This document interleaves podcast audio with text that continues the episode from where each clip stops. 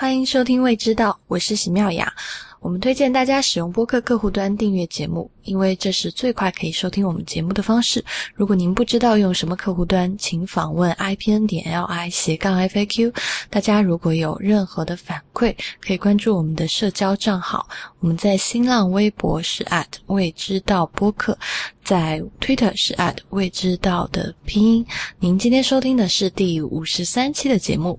那如果之前听了我们几期的节目，知道现在未知道已已经开通未知道的会员计划了。如果您成为我们的会员，您会在每周五收到一封会员专属通讯。那每个月三十块钱，支持史妙雅把未知道做成最好的播客。如果您选择成为全年的会员，还可以享受八五折的优惠。更多关于会员计划的内容，大家可以访问未知道点 FM 斜杠 member，member 的拼音法是 M E M B E R，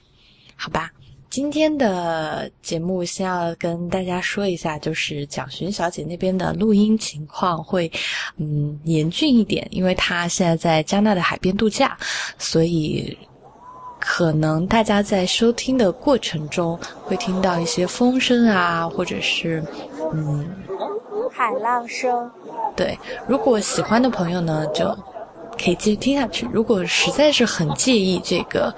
一点。环境音质都没有的话，大家反正就给大家预告一下，因为我自己现在跟他通话，我觉得听起来特别开心，所以我而且他现在也没有更好的录音环境，嗯，我就觉得我们这期就这样录下去吧，嗯，嗯，一开始照例是这个反馈，嗯，反馈还是由蒋勋小姐来说吧。啊，你是说我刚收到的这一期反馈吗？嗯，嗯。好吧，就是，呃，那个收到一条私信，然后说应该是一位叔叔吧，然后说他自己的女儿，然后现在在上高三，知道我在博古斯学习，然后就想要询问我一下博古斯的呃教学情况，然后还有申请的入就申请入学的方式，嗯，那这个应该可以聊很久吧。嗯，所以就是，呃，因为我之前在未知道的微博的私信里面也收到过，就是大家询问，呃，去处理学校应该 怎么选。然后之前我们其实也讲过一期，呃。博古斯初一学校就是讲小云在他学校学到的课程，那因为蒋勋呢，他去的博古斯学的课程跟小云其实差别蛮大的，而现在呢，去法国学厨，或者说去其他任何一个国家学厨，都慢慢成为嗯喜欢美食或者是喜欢做饭的这些小朋友的一些一个志向。嗯，也有很多人有这样的疑惑，所以这一期呢，刚好就就着这个观众的提问，我们就来讲一下。其实主要是蒋勋跟我们分享一下他前几个月啊去博古斯学习的这个起因吗？对，然后还有就是他为什么会选择这个课程啊？中间跟其他学校的比对，然后学了。嗯，中学了以后，他自己的收获以及上完这个课，可以对他自己的将来的计划或者是规划有什么样的影响？所以这期嗯，就是这样一个很私人的，就是学厨的分享吧。分享节目吗？嗯。我突然觉得压力好大哦。嗯其实不是啊，是因为就是嗯，先从就是我们先从那个学厨的，就是初衷讲起嘛。就是像我们每个都很喜欢吃的人，然后呃，都希望知道更多做菜的诀窍，或者是你更希望知道更多做菜的方法。那其实现在有很多的呃，就是出名的大厨，或者是。呃，在做美食的媒介，然后都在开厨艺学校。那很多人都觉得学厨是一个就是非常 fashionable 的事情，应该可以这么讲吧？嗯，而且就是现在出了很多的这种 workshop，就是比如说呃一个晚上到一周的这种 workshop，嗯，然后可能就是你可以去注册一个课程去学厨。那这种 workshop 的，就是他们存在的目的，实际上是为了让你体验做菜的快乐。那我就是很想知道说。我之前有去呃法国一个很有名的，就是呃做甜点的学校，叫做 Le Not。然后我曾经去过他们那个 workshop。呃，我你先介绍一下这个 Le Not 的这个学校哈，因为我不是我没有听过这一家，我只知道那个一个 F 打头的学校。嗯，呃，好吧，你先讲一下甜品就在小云来的那一期的时候，小云其实提到过这个学校，就是他讲说法国最好的三所厨艺学校呢，呃，一所就是 F 开头的，叫做费航迪。那他这所学校呢，是法国唯一唯一的一所就是公立的学厨学校。那在它正规的这个学制里面，它实际上是一个三年的本科课程。嗯，那么对你的要求呢，是你必须要在十八到二十一岁之间，也就是说，如果你错过了这个入学的时期的话，学校就不会再收你了。嗯，这算是一种呃，其实这其实还让我蛮惊讶的，因为现在大学招生好像都没有说有这种年纪的限制了。嗯，因为在法国的，就是工作的法律是非常的严格的。那么他们其实税航地作为一个就是全国唯一的。公立的厨艺学校，他们的学生呢，实际上在读书的时候是要同时在餐厅里面工作的。那么他们在餐厅里工作的时候呢，就要签一个合同，叫做学徒合同。呃，学徒合同这个合同在法在劳工法里面是有明文规定的，就是说你必须要在一个年龄之下。那么你如果超过了这个年龄呢，你的这个合同就不能够签了，那费昂迪也就相应的没有办法收你了。那其实另外。所以，公立的厨艺学校都会有，就是这种三年本科的都有这样的年纪的限制，是吗？嗯，对的，即使是私立的也是这样的。就一旦他要跟你签这个叫做 apprentissage 的这个学徒合同，那他就会是有这个年龄限制的。像小云所在的学校就是博古斯，他。也是，就是法国最好的，就是在巴黎以外，嗯，唯一的一所，就是我我觉得在法国除了巴黎以外唯一一所值得去的，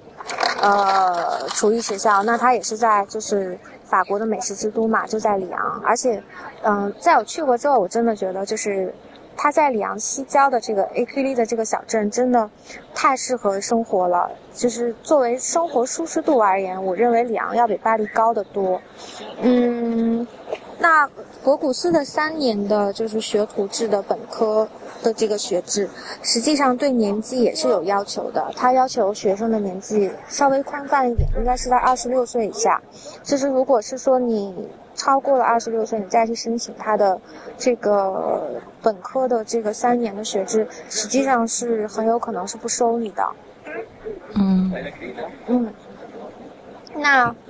嗯，所以就牵扯到了我当时选择课程的一个问题，就是说我实际上，嗯，很不好意思的，就是要承认说我的年纪已经超过那个，呃，就是可以签这个学徒合同的年龄了。不对不对，还不到十八岁，因为，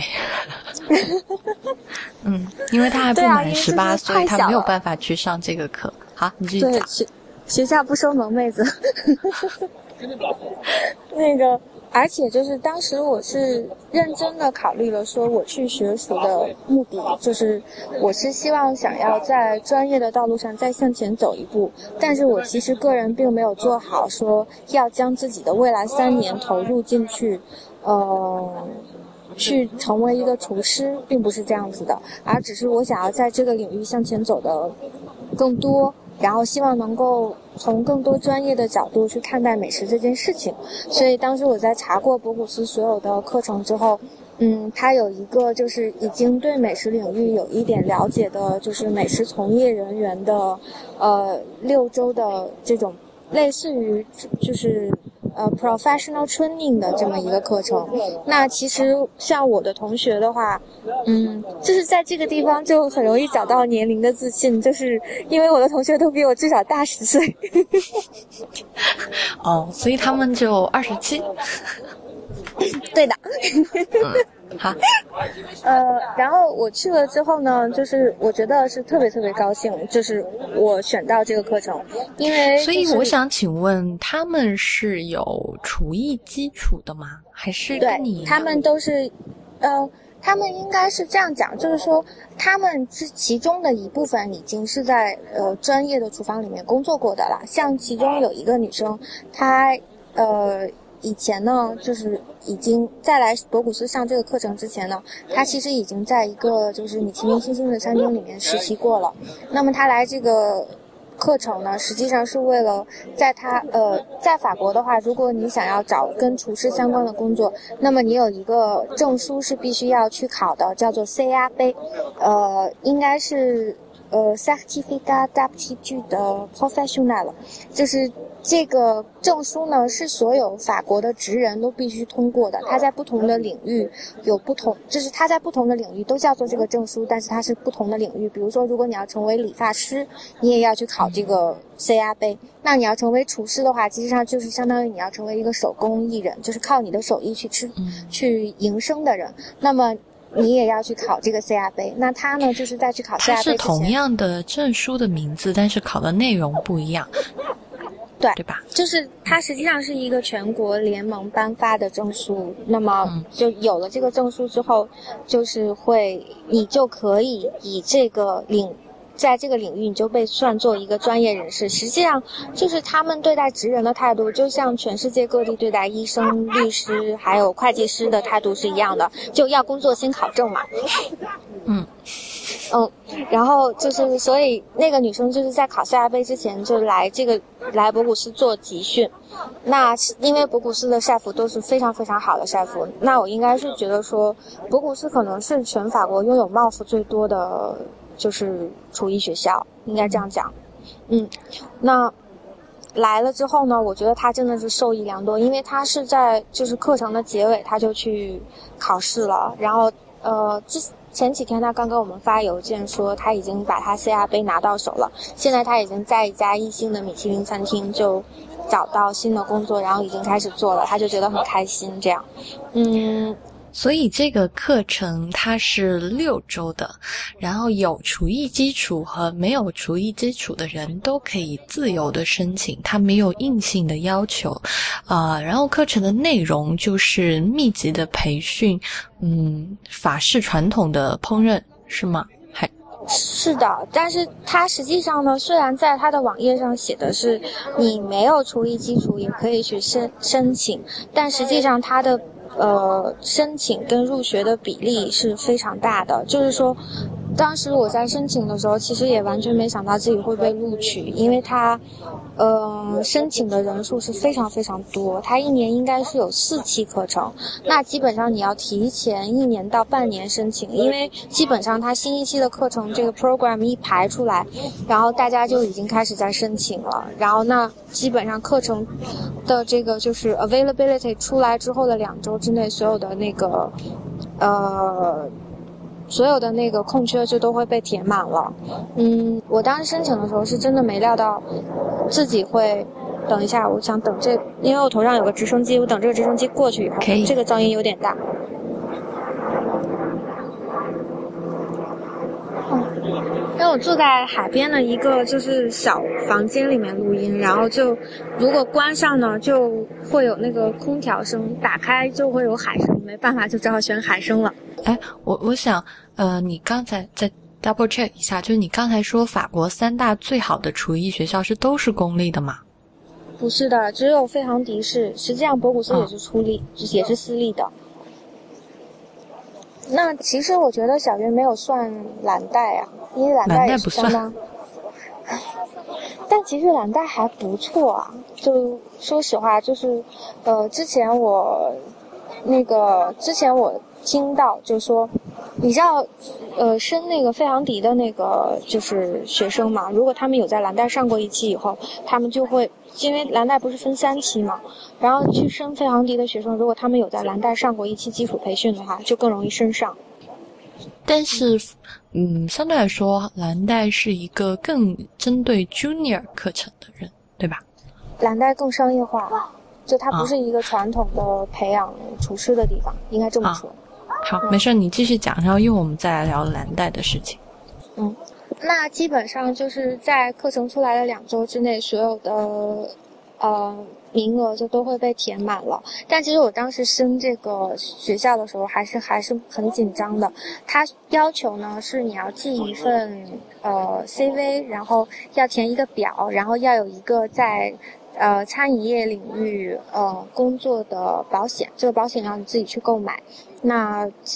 我们是当然是在法国，就是懂法语的人，我就直接买了法国的保险。那如果你是在国外的话，你其实也可以从国外的保险公司直接购买。它实际上要求的最基本的就是这三样，但是我在这三样的基础上，又给他寄去了我的动机信，就是我为什么要来上这个课程，嗯，还有我平常。在家里做菜的一些习作的照片，之后他又给我打电话，嗯，面试了我一次，然后是大概过了一个月之后，他才跟我讲说，呃，我们应该是接收你了这样子。那我的其他的同事应该这么说，就是他因为是一个 professional training 的。呃，课程，所以实际上我们在厨房里是一个就是工作的状态，所以嗯，我的同事应该都是类似于他们或者之前曾经有过呃在专业厨房里工作的经验，或者之前呢已经在就是业余就是已经在 amateur 这个领域就是。业余的美食爱好者这个领域，就是做菜很多年、很长时间了。也就是说，实际上在博古斯的这个厨房里，嗯，我感觉到的就是这个六周的非常 intensive 的这个培训。实际上，我觉得就是我的同事的水平是要比博古斯正常的 student 的水平要高的，就是因为我。去了博古斯之后呢，我又跟小云见面了。那因为我们两个都在博古斯上过学了，所以就会聊很多跟博古斯相关的，呃，八卦呀什么的。所以就是小云有跟我讲说，在他上学的时候，他觉得他手上功夫的熟练程度要比他的同学都要高，因为。他的同学可能都只是十七八岁的，就是小孩子，刚刚从高中毕业出来，也在家里确实是十指不沾阳春水的这么一个状态，然后就来学厨。那，嗯，他们手上的功夫可能实际上都并不是非常的熟练。那博古斯就是一个可能非常好的三年让你把这个就是熟练程度练习起来的地方。嗯，但我上的这个六周的课程呢，我觉得就是我同学。的基础本身已经很高了，在我去博古斯之前，我觉得自己其实做菜或者是干活，实际上已经算是相对利索的。虽然，嗯，可能 有点慢，但实际上我我做事情的条理还是在的。呃，可是我去到博古斯的厨房，我就发现我的同事每个人都比我快，因为他们确实是就是在呃做菜的那个技术层面上，他们他们的经验更丰富，然后他们嗯。Organization 的能力更强，然后干活也确实是更快，呃，所以我就觉得那个六周真的是得到了很长足的进步。就是当你第一次在一个 professional，呃，kitchen 里面工作的时候，你觉得的，就是你感感受到的那个气氛跟压力，跟你平常自己在家里练习做菜，或者是将做菜当成一个乐趣，是完全不一样的。我也确实是想要知道，就是，嗯。在专业的厨房里面工作是一种什么样的态度？而且我去了之后，我又还有重新回头去看一遍《料理鼠王》，然后那个《料理鼠王》最后那个食评家讲的一句话，就对我来讲，我觉得特别触动，是说，当食评家到一个餐厅去吃饭的时候，然后他往往认为自己有异于常人的天赋，或者是说他的味蕾常常比别人能够尝到更多的呃味道，那他在批评别人的时候，就会忘记说。这道菜到底是经过了什么样的辛苦跟努力被做出来的？他只会用一个非常傲慢、非常 arrogant 的态度去评价这道菜，但是他实际上忘了在那个厨房门的背后有多少的厨师，呃，有辛勤努力的去为这道菜曾经做出过、做出过付出。那其实就是六周在厨房里的工。工作的这个环境教会了我很多的事情，就是说，厨师真的是一个就是非常非常辛苦的行业。而且，其实我后来有跟很多的前辈聊天，他们就跟我讲说，在法国厨师并不是一个非常高薪的职业。如果你真的想要专业的在厨房里面去工作的话，那么他们认为支撑你可能十年、二十年在一个这样辛苦的环境里工作的动力，实际上是 passion 而不是工资。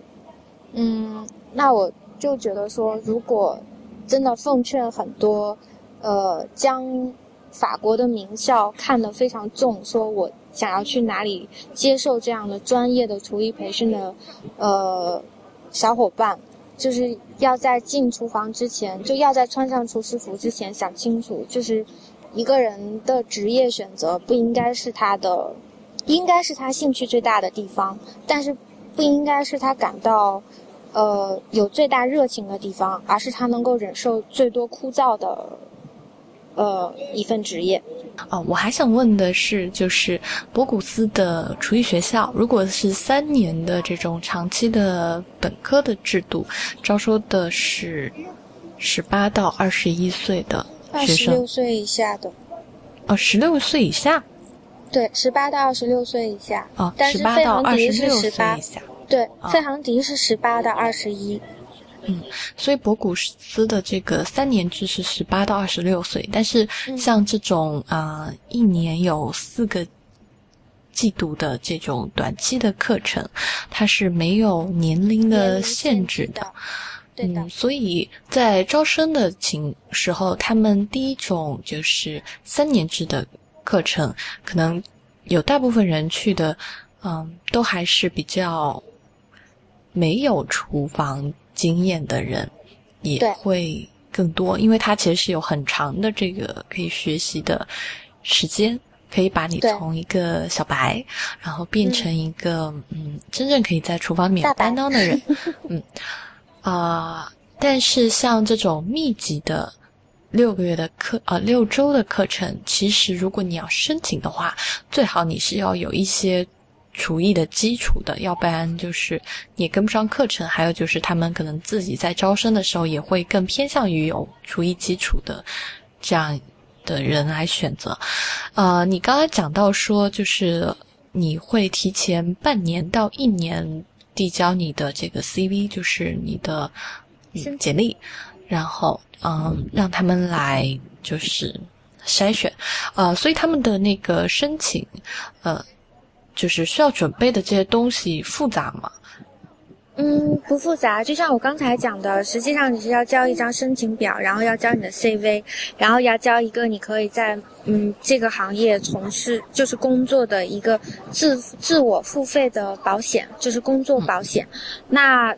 除此之外呢，呃，你还可以添加额外的附加材料，就。当你向别人证明自己的时候，你的证据永远都不会嫌多的。所以，其实后来我跟我的同事聊起来的时候，然后他们就讲说，那他们每一个人实际上都是寄了富余材料的，非常多的来往沟通，要要让博古斯看到你的热情，然后你的就是 determination，然后他们就才会说，呃。他们能看得到你的 passion，然后他们就会联系你，然后愿意给你这个机会。那我觉得博古斯的这六周真的是一个非常好的体验，而且我想他们也是为了给我们非常好的体验。所以实际上，呃，我也有问过小袁，那小袁就跟我讲说，带我们的晒服实际上也是博古斯最好的晒服，然后也是脾气最好的晒服。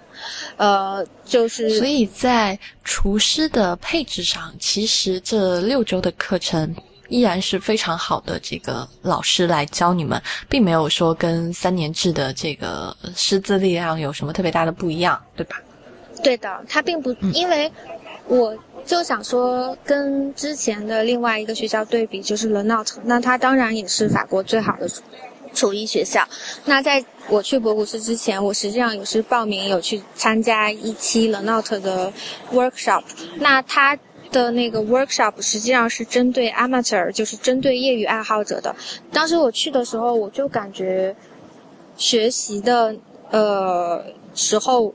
我并没有觉得就是 chef 有教到我很多的 technique，然后我并没有觉得学到很多有用的东西，而只是去，好像是大家一起玩了一个游戏，然后呃一起过了。一起过了愉快的一天，这样就一起愉快的玩耍过了。然而我并没有学到我期待中的东西，所以在我去选择博古斯的课程的时候，我就觉得，呃，我是很谨慎的，因为我是想要系统的，呃，去了解烹饪这件事情，想要从一个专业的角度去学习。那后来这件就是这个课程也确实没有让我失望，他们确实没有把我们当成业余的 chef 去培养，而是从在任何一个层面都。把我们当成了专业的，就是将来要从业的 chef 去培养。我们也跟小云一样，需要自己呃打扫卫生、刷锅、洗碗、清理地板，嗯，清理下水道。所以其实我觉得是一个让我觉得很充实的经验。嗯，啊，那你的这个课程当时是选的咸，就是嗯，主要是 cuisine 呢？对，就是 cuisine。然后你想，你想问就是 Batiste 是吗？对，就是实际上在课程中是不是也主要就是这个咸的部分，还说咸甜都有？这这个课程的设置？呃，它实际上是一个六周的课程，然后包含一周的理论课，然后四周呢是在咸的厨房里，有一周是在甜的厨房里，所以它实际上咸甜的比配还是。呃，咸的比例比较高。那如果你要是想要，呃，上就是呃甜点烘焙的课程呢，呃，他们好像有一个两周的烘焙课程，是给已经在专业厨房里有过专业工作经验五年以上、三年到五年以上的 chef 去上的。那在这个基础上，咸的这一边呢，是你如果在专业厨房里有过三年到五年工作经验，然后想要去博古斯有一个就是 enrichment 的这样就是拔高的培训的话，对于在这个领域在专业厨房里已经工作过三年到五年有从业经验的人员来讲，那他呃在 cuisine 的这边，就是在咸的这一边有。呃，一年分别有四次一周的课程，然后那这个课程呢，就是你每一次来，然后它都会有一个主题，比如说这一次可能是，呃，新美食的主题，然后下一次可能是分子料理的主题，那它是给，呃，专业的 chef 然后去做提升的，那它一次也是一个十人的小组，像之前。嗯，跟我们同一期开课的，呃，这样一个一周的专业培训的 chef 的课程，实际上他每一年都会来很多出名的 chef，像呃。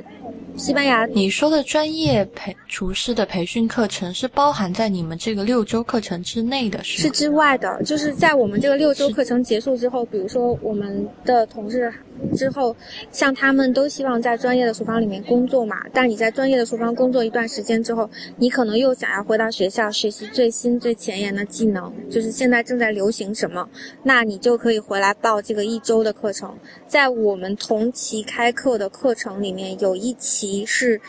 呃，就是跟我们 overlap，就时间有 overlap 的另外一期，实际上就是这个专业 chef 的培训课。那他们是持续一周的。那在这一周的时间里，其实我有见到很多，实际上他们已经在自己的国家、自己的城市有自己的餐厅的 chef，然后他们又回到博古斯来培训。像最近，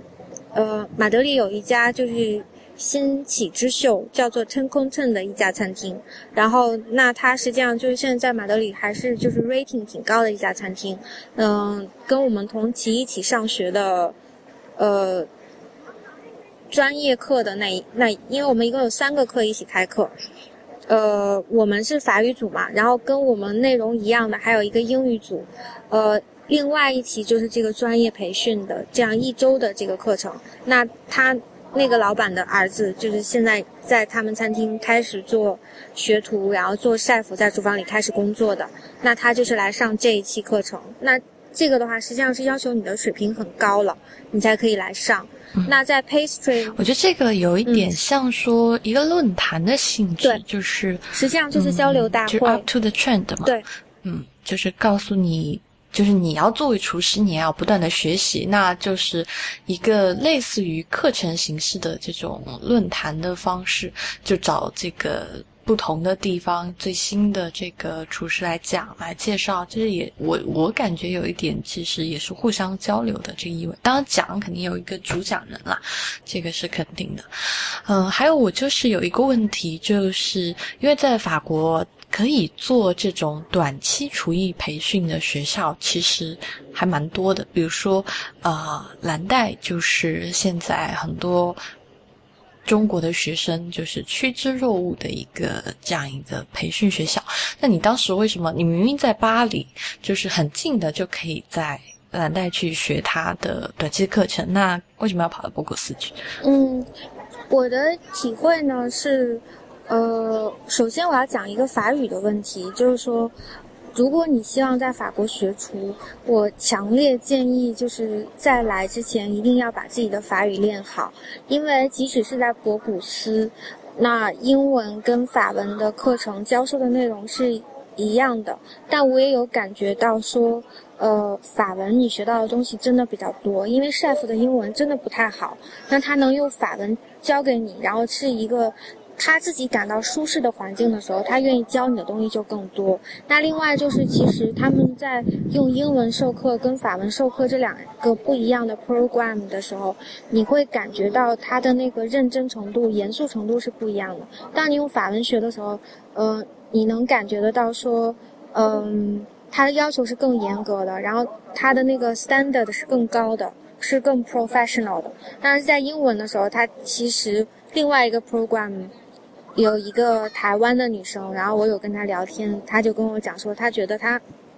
很后悔，呃，没有报这个法文的课程，因为她去上了英文的课程之后，她觉得没有法文的课程学到多。实际上，啊，所以蓝带并没有法文课程的设置吗？蓝带是一个 international school，那它实际上它所有的 chef 还是要讲法文的，但是。在讲法文的同时，蓝带的每每蓝带只提供一种课程。那但因为它是一个 international school，好像在美国或者是在中国都很出名。好像大家一提到去巴黎学厨，然后就提到说要去蓝带学厨。那蓝带的课程实际上是在 chef 讲法文课的同时，有一个同传，有一个同声传译，交传，有一个交传，就是在 chef 讲完课之后，他就会有一个会讲。呃，英文跟法文的人把 chef 说的话在同时，呃，给你翻译成英文，这样你在上课的时候就，呃，不会有任何的所谓的损失。但实际上，我觉得就是，嗯，当你真的听到 chef 在讲法文的时候，你还会发现说，就是它被翻译成另外一种语言的时候，它很多的意思已经丧失了。嗯，嗯。但是，但我的问题是，如果你会法文的话，你应该就听得懂 chef 的话。那所以，对于你会法文的人，其实你在蓝带和博古斯学习的意义，就是或者你说语言造成的差异，其实不是那么的大。嗯，哦，你是，嗯，那我是觉得说，我其实更追求，呃，当时蓝带的课程呢，实际上是一个。呃，跟博古斯时间一样长的 intensive 的课程，然后实际上就是 Cila 之前上的那一期课程的呃初级，因为蓝带的专业培训的课程实际上是分三期，就是初级、高级跟啊初级、中级跟高级，那它实际上是蓝带的初级培训课程，在我选博古斯跟。蓝带就在我在蓝带跟博古斯这两个课程中间选择的时候，我当时想到的是，嗯，其实我想到更多的是，呃，我所身处的环境，就是我感觉，在博古斯的话，嗯，你更多是以一个就是享受美食、发现美食，然后去寻找呃灵感的这样一个态度去。去去上课，但是在南大的话呢，嗯，我觉得因为学校太大了，所以他在收学生的时候，有很多学生的来的目的是不一样的。像有很有一部分学生是为了成为专业的厨师来上课的，而另外一部分学生呢，他可能就只是觉得我很爱做菜，然后我想要变得更会做菜，他实际上是为了乐趣来学习的。所以要其实要把这些所有目的不一样的人统一到同一间教室里面去学习，嗯，实际上是特别特别困难的。但是在博古斯，每个人的目标都特别的统一，嗯，我就是想要。所以你的目标是什么？就是我就是想要成为更专业的、懂懂更多、懂更多专业的做菜的知识的人，因为我觉得我不想要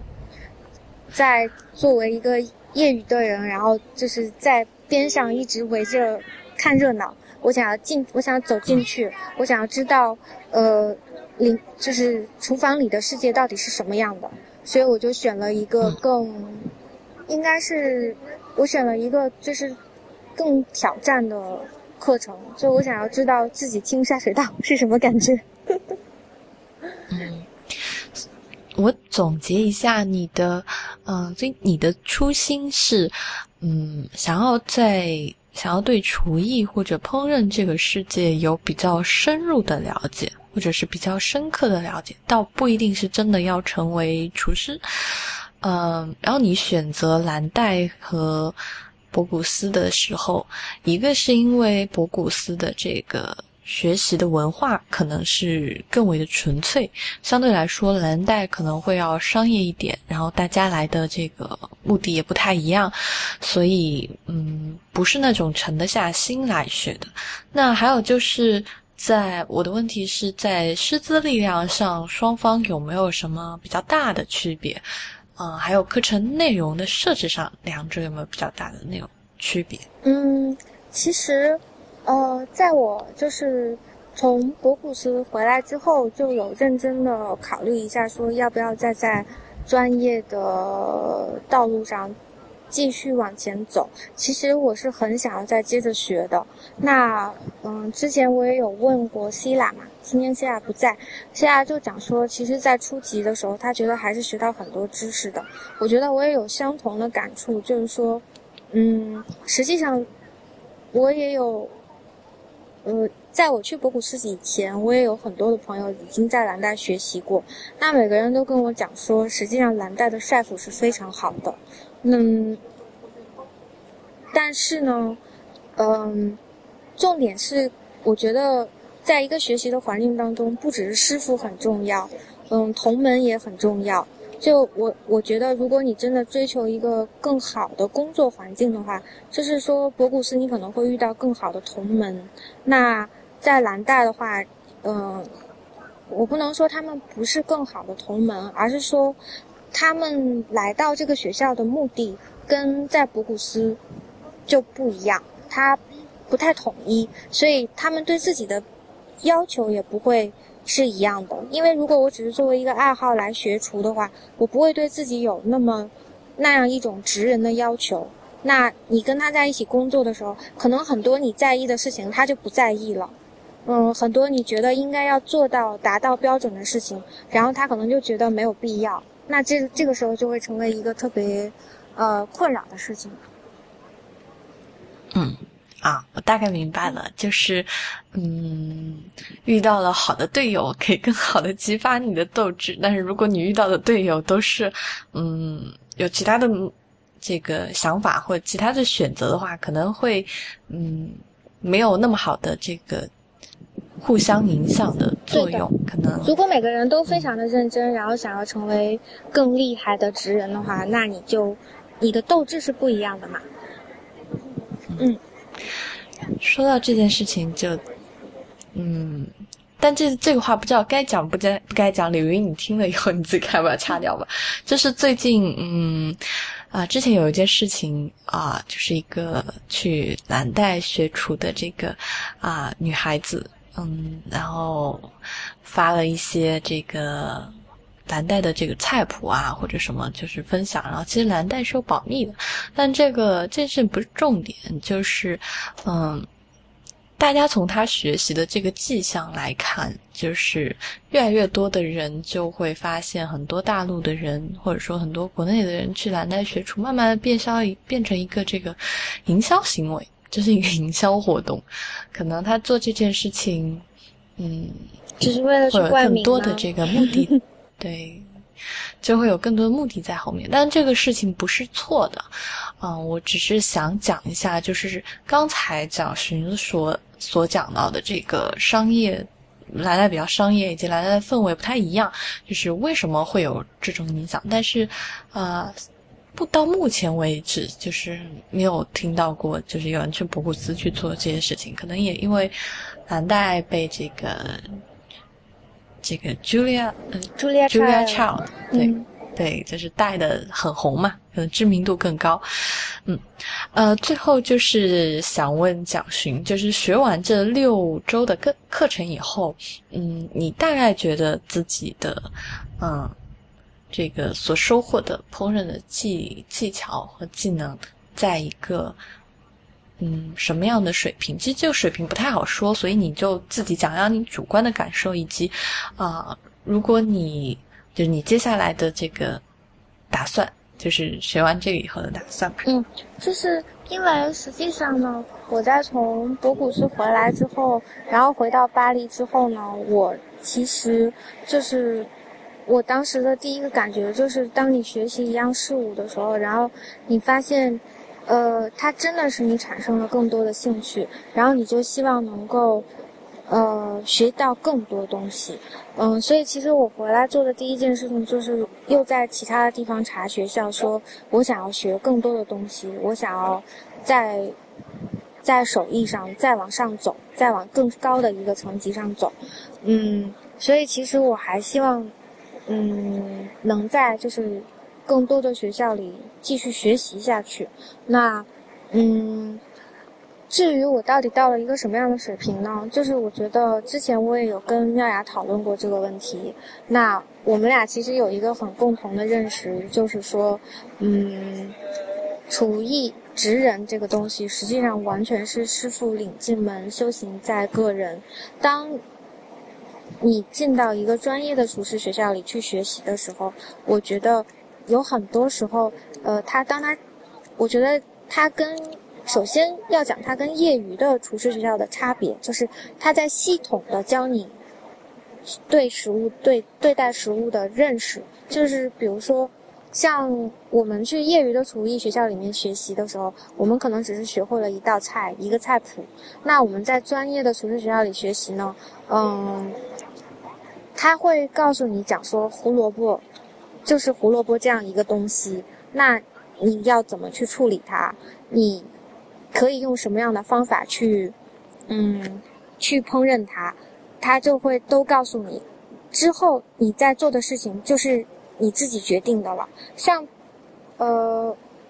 在法餐里面两种比较经典的主食蔬菜的方式，一种就是英式烹饪嘛，就是叫做叫做 cuisson à l'anglaise，就是当你把那个呃。蔬菜削成一个形状之后，你把它放到盐水里面去煮熟，然后之后再放到冰水里面去，呃，浸泡，那它就会出来很鲜艳、很漂亮的颜色。那它经常就作为法餐主菜里面的各种配菜出现。那你至于你到底要把你的这个配菜放在哪一道菜的盘子里面，实际上是完全厨师个人你自己决定的。那你已经把技艺学到了之后，你再。在你在烹饪的过程当中，你到底要把这个东西放在哪一个盘子里面，实际上是厨师你自己决定的。那另外一个烹饪胡萝卜的方式呢，就是他们叫做 glace，就是说是让它出现那种就是像外表包了一层冰一样的亮亮的色彩。那它实际上就是加水、黄油、盐跟糖去把这个蔬菜煮熟，然后出来之后就会把蔬菜。做得亮亮的，然后有那个甜，有一点淡淡的甜味的口感。胡萝卜、萝卜还有呃小洋葱或者是土豆都可以这样去煮。那，嗯，但实际上最后自由就是厨师是有很大的自由决定到底要在盘子里面呈现出一样什么样的菜的。那我现在其实就是觉得我已经被师傅带进门了，然后在我去现在在我再去新的每一家餐厅去尝尝菜的时候，我常常就他们讲说的，呃，外行看热闹，内行看门道。就我在吃菜的时候，我已经常常可以想说，哦，原来他因为。法餐的有意思的地方是，它盘子当中的每每一道，呃，每一道食材实际上都是单独烹饪的。最后，它是在装盘的时候将单独烹饪的食材组合到一起。那你在吃的时候，以前你可能会觉得说，哦，是这样这样的搭配是很好的。那给你什么什么样的感官体验？但现在你就会去研究说，哦，这个蔬菜是这样煮的，那个鱼是那样煎的，然后他们原来可以做这样的搭配。那实际上每一个东西都是你已经见过的，然后创新实际上就在于，呃，chef 做了不一样的排列组合。这个时候你就会觉得特别的新鲜，特别的惊奇。嗯，所以你说我到了一个什么程度？我觉得我可能始终还是一个。初学者，那但是，嗯，我觉得是在任何一个领域，可能大家都会同意我讲的这句话：是学习是永无止境的，就永远都没有一个，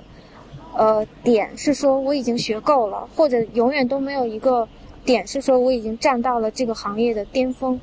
在任何一个时刻，你都是还可以再向前走一步的。那我现在可能还在山脚，然后。